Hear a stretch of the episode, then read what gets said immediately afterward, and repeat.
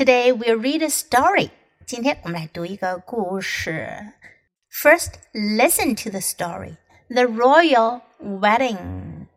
The handsome Prince Tulip wanted a wife.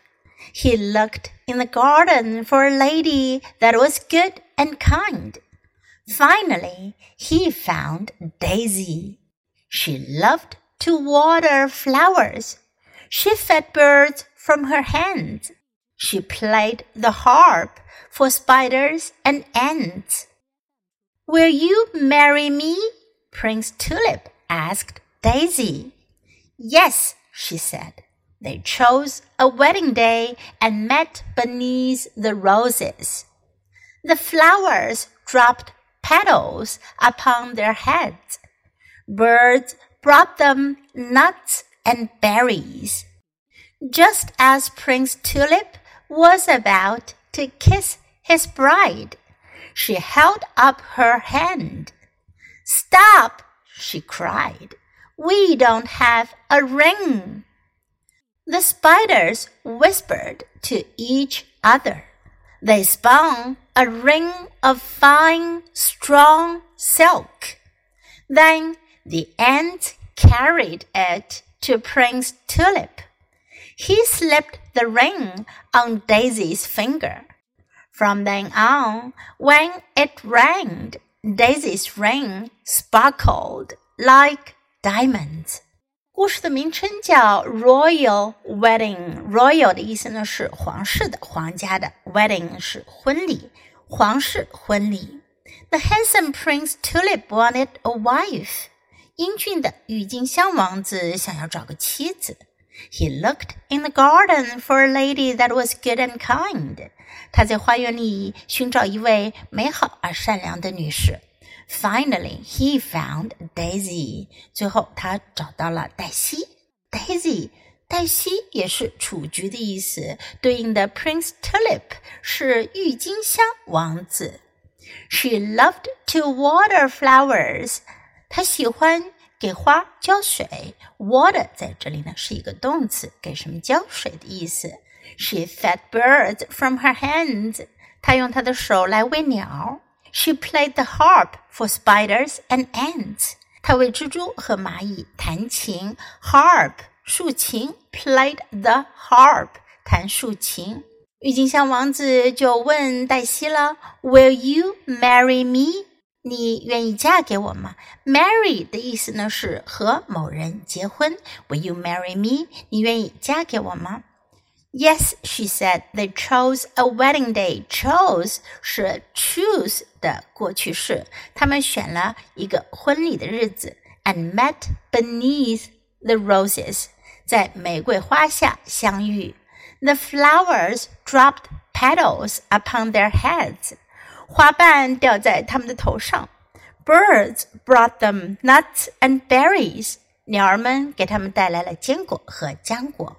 just as Prince Tulip was about to kiss his bride, bride 新娘，正当郁金香王子要亲吻他的新娘时，she held up her hand. Held up 是 hold up 的过去形式，意思呢是举起。她举起她的手。Stop，停！She cried，她叫了起来。We don't have a ring，我们还没有戒指呢。Ring，戒指。the spiders whispered to each other. 蜘蛛们就互相 whisper 低语，小声说话。They spun a ring of fine, strong silk. Spun 是 spin 的过去式，spin 的意思呢是纺纱。蜘蛛们就纺了一圈又细又结实的丝绸。Fine 在这里表示细的，strong 结实的。then the ant carried it to Prince Tulip. 然后呢，蚂蚁就把它带到郁金香王子那儿了。He slipped the ring on Daisy's finger. 他把戒指给黛西戴上了。Slip 在这里表示迅速的放置。From then on, from then on 这个短语的意思呢是从那时起。when it rained，下雨的时候，Daisy's ring sparkled like diamonds。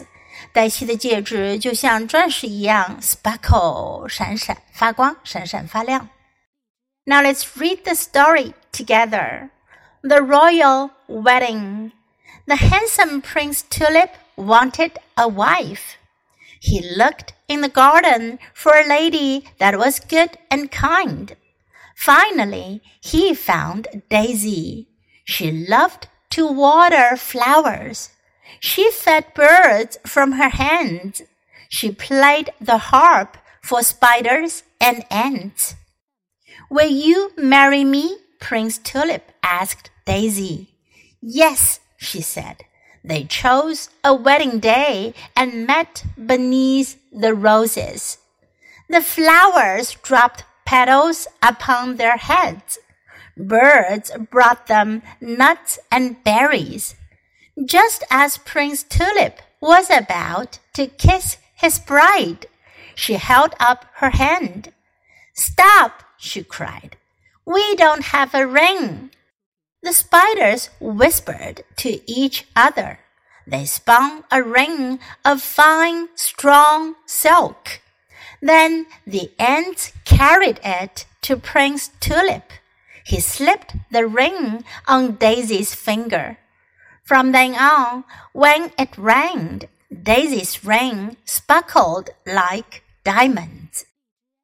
读完这个故事， 下一次你去花园的时候，当你看到有一些花儿、鸟儿或者昆虫的时候，也可以想象出这样一个 fantasy story 幻想的故事出来哦。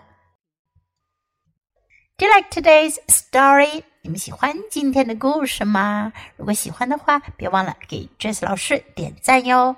你可以在 U 英语公众号找到今天的故事的英文和中文译文。Thanks for listening. Until next time, goodbye.